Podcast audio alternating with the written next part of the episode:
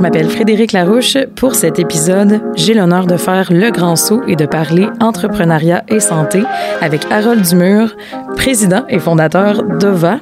Bonjour Harold. Et bonjour Frédéric.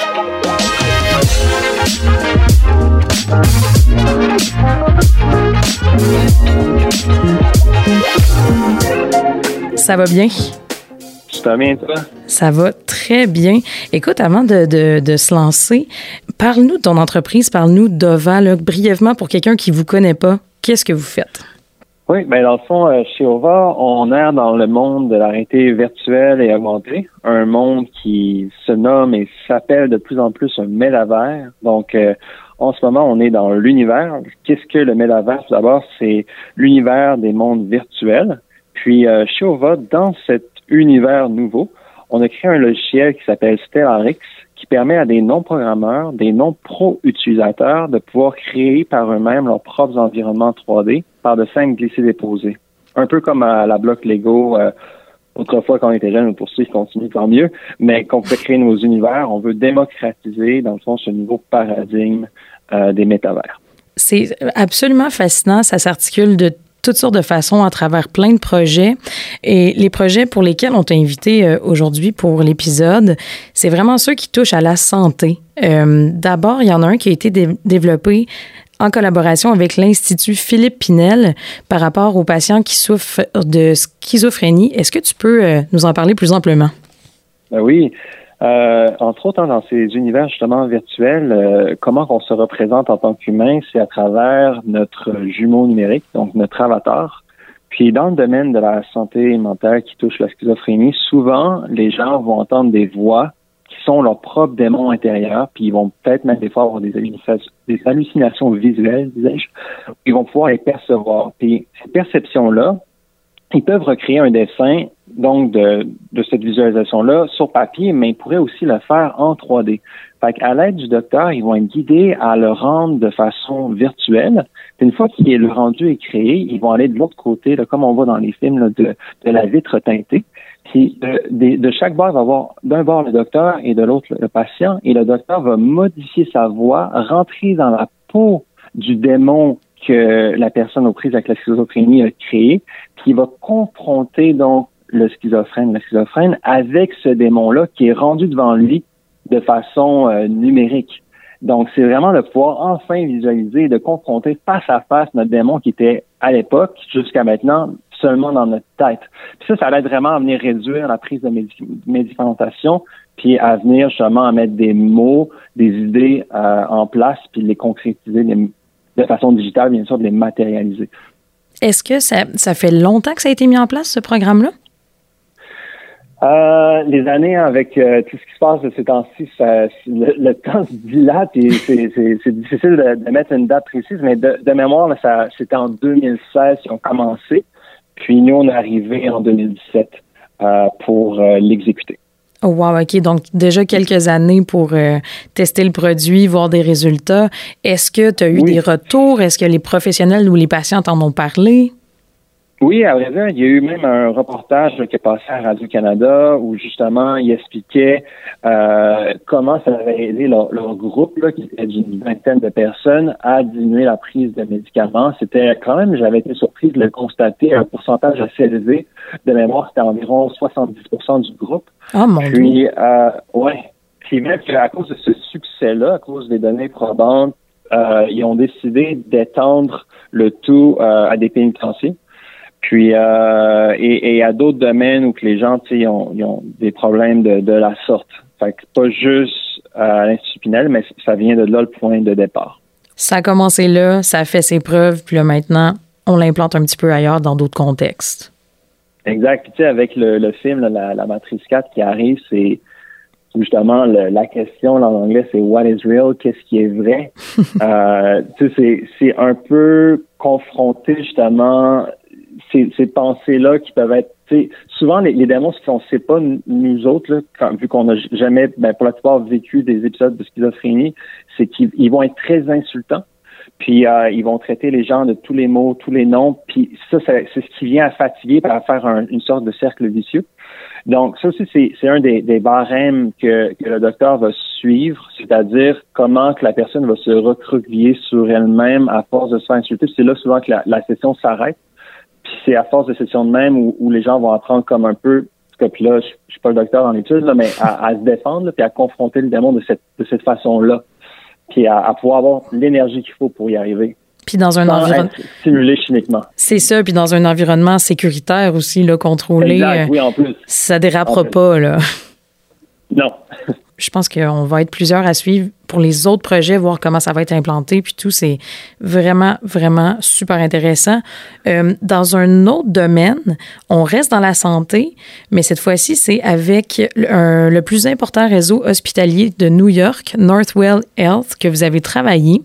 Et c'était pour bâtir un programme pour réduire le stress des employés.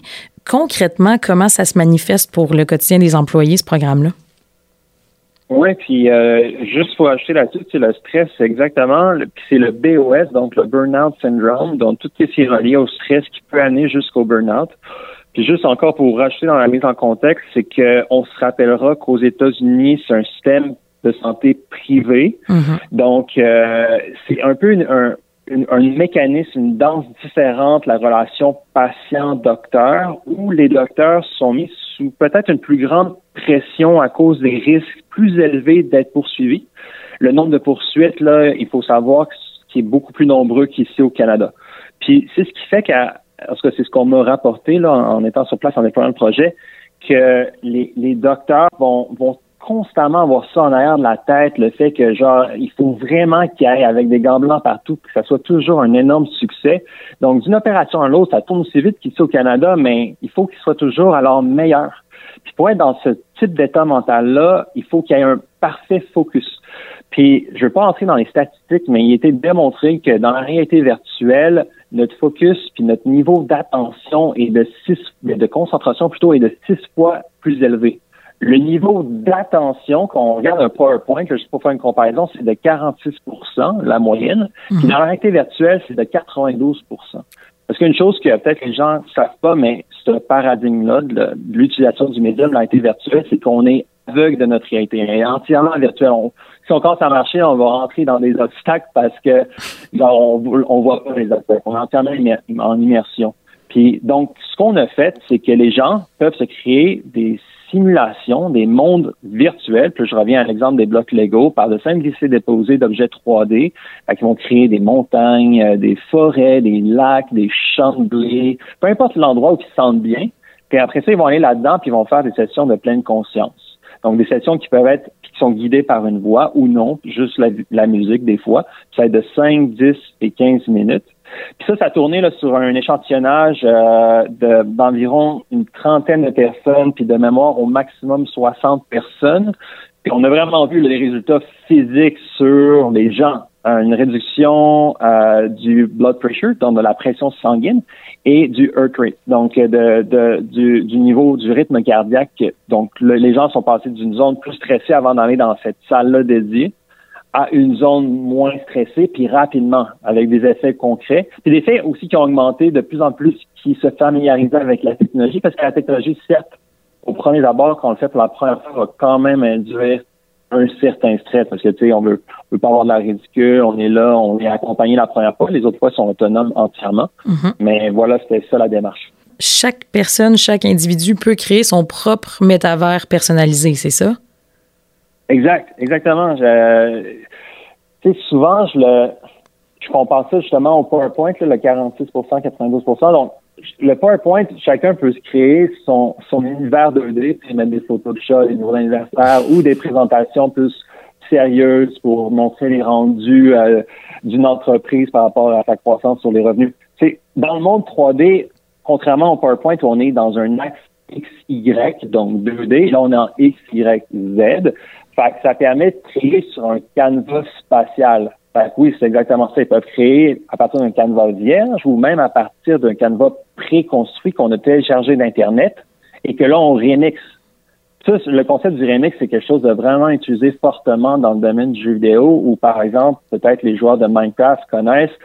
On rentre dans un monde que quelqu'un d'autre a déjà fait, genre Bob 32, puis on remix son monde, puis là, c'est notre monde maintenant, mais on est parti pas d'une page vierge. On est parti du monde de Bug 32. c'est la même chose qui peut arriver. si les docteurs voulaient, là, ça, ils le font pas, là, parce que chaque, chacun a son jardin, là, ou qui veut se relaxer, mais ils pourraient partager ce monde-là, puis quelqu'un d'autre pourrait le remixer euh, après coup. Wow, OK. Donc, les possibilités là, de, de créer des univers qui s'entremêlent peut-être, mon Dieu, c'est un peu infini, hein? ouais, ouais. Puis juste là-dessus, là, c'est quelque chose qu'on va voir apparaître, qui n'est pas encore mis, c'est dans les laboratoires de recherche, mais une chose qu'il faut savoir, c'est qu'en ce moment, les gens qui remixent, donc c'est la communauté, on peut publier ça sur des domaines publics, puis là, ils vont prendre les mondes, puis mais dans le domaine privé, comme la santé mentale, c'est des données super sensibles, c'est quelque chose qui est dur à partager, voire impossible. Mm-hmm. Donc, dans ce domaine-là, c'est là que l'intelligence artificielle va vraiment être utile, puis on appelle ça du AIGC. Donc, AI Generated Content, la création de contenu co-créé par l'intelligence artificielle. Alors qu'un utilisateur, quand il écrit, on appelle ça du UGC, User Generated Content. L'utilisateur crée son contenu. Fait qu'est-ce qu'on va voir, c'est que dans ce futur-là, assez proche, l'intelligence artificielle va venir co-créer. Donc, on va remixer pas ce que Bob 32 a fait, mais ce qu'un AI a fait. Ah. Et le AI va pouvoir remixer nous ce qu'on a fait si on lui laisse faire de façon procédurale nos mondes, puis on va découvrir ce que l'AI nous propose sur une suggestion spatiale je trouve que le mariage avec justement le domaine de la santé et du bien-être, ça se fait assez naturellement avec euh, les produits que vous offrez. Mais comment ça s'est fait justement ce mariage-là? Comment la santé s'est retrouvée au cœur de tes projets?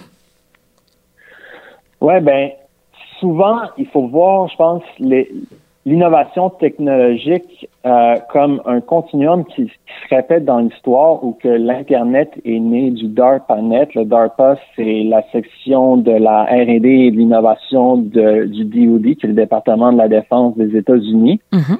Fait que, tout commence souvent par la défense. La défense est aux prises avec des gens qui ont des PTSD, donc des, des traumatismes post-syndrome, puis euh, pas de euh, syndrome traumatisme. un euh, syndrome post-traumatique. Ouais. la guerre, les gens sont juste trop traumatisés, c'est normal. Fait tout ça, ça vient, je pense, du fait que euh, avant qu'une technologie comme la réalité virtuelle augmentée soit adoptée par la masse, ça passe par où il y a énormément de flux d'argent, où justement ces innovations-là sont créées. Puis je pense qu'à cause, mais ça c'est mon analyse à moi-même, mais à cause que justement la santé c'est important dans le domaine de la défense, ça, ça l'a un peu euh, éclaboussé directement dans le domaine de la santé santé.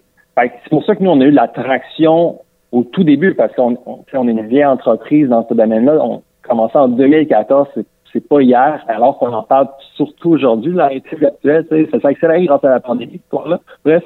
Fait que, tu sais, euh, c'était eux les premiers qui ont dit, ça pourrait vraiment être, c'est pas nous qui, c'est vraiment été une demande du marché qui a dit, hey, nous, on est dans des early adopters, on veut ça, on voit que ça va aider Surtout, c'est beaucoup d'R&D derrière de leur part, de la recherche, je veux dire, surtout avant de la, du développement. Mm-hmm. Fait que euh, c'était comme ça que le mariage est, arrivé. Donc, vous avez prêché à des convertis, là. C'était pas, c'était pas difficile. Oui, exact. Exactement. On parlait justement, bon, de données sensibles. On parle de la santé des gens. Est-ce que tu as des conseils à donner aux entrepreneurs qui veulent justement offrir des services, des produits, mais qui touchent à la santé des gens? Oui, ben, tu sais, c'est sûr que ce domaine-là, je le, je le compare souvent à, au, Québec là, à du B2G, donc du business to government, de l'entreprise au gouvernement. Fait que c'est sûr qu'il y a différentes façons de rentrer. oui, il y a des cliniques privées ou il y a d'autres façons à travers la pharmaceutique de, de rentrer dans, dans ce domaine-là. Fait que moi, je dirais une chose, c'est pour les gens qui commencent, qui ont un MVP, un minimum viable product, donc leur premier prototype, ça serait de rentrer par un endroit qui a un cycle de vente beaucoup moins long que, que le premier qu'on peut voir qui est plus ou, plus ou moins loin associé avec justement du gouvernement. Ça d'y aller par des secteurs privés. Puis là, ça va être plus facile de faire son empreinte puis d'être le premier sur le marché. La, la, plus grosse erreur que je pense que les gens vont faire, c'est d'essayer d'aller chercher le plus gros poisson tout de suite. Mm-hmm. Donc, dans ce contexte-là, le gouvernement.